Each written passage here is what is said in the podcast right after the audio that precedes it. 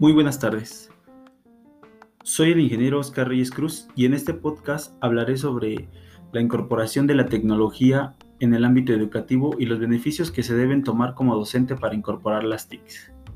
Partiendo de la idea de Parra 2014, que define el proceso de enseñanza-aprendizaje como aquel cuya intencionalidad es la dirección del aprendizaje a través de situaciones en las que se construyen y reconstruyen los saberes con un carácter creativo, logrando una personalidad capaz de desempeñarse exitosamente en la práctica autorregulada y con un compromiso social.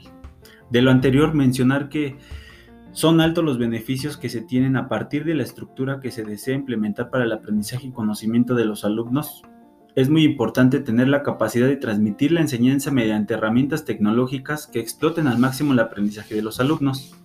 Si bien es claro que la inclusión educativa ante la brecha digital que hoy en día existe ante las comunidades en nuestro país, se debe entender que no todos cuentan con los mismos recursos y es por ello la importancia de conocer qué tanto potencial, conocimiento, herramientas, recursos tienen los alumnos para trabajar a distancia. Uno como docente debe canalizar esa información y tenerla accesible en el campo que hoy conocemos como la Internet. Es fácil de obtener información. Sin embargo, no permite el desarrollo de algún conocimiento, a mi parecer, que uno como experiencia tiene ante las situaciones adversas.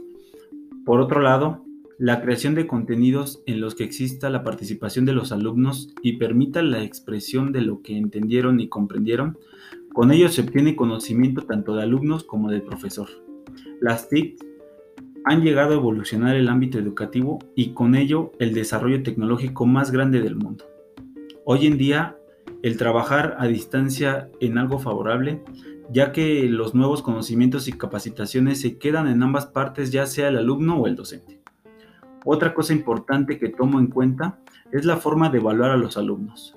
Esto a través de las participaciones en clase o las entregas de contenidos, tareas con calidad.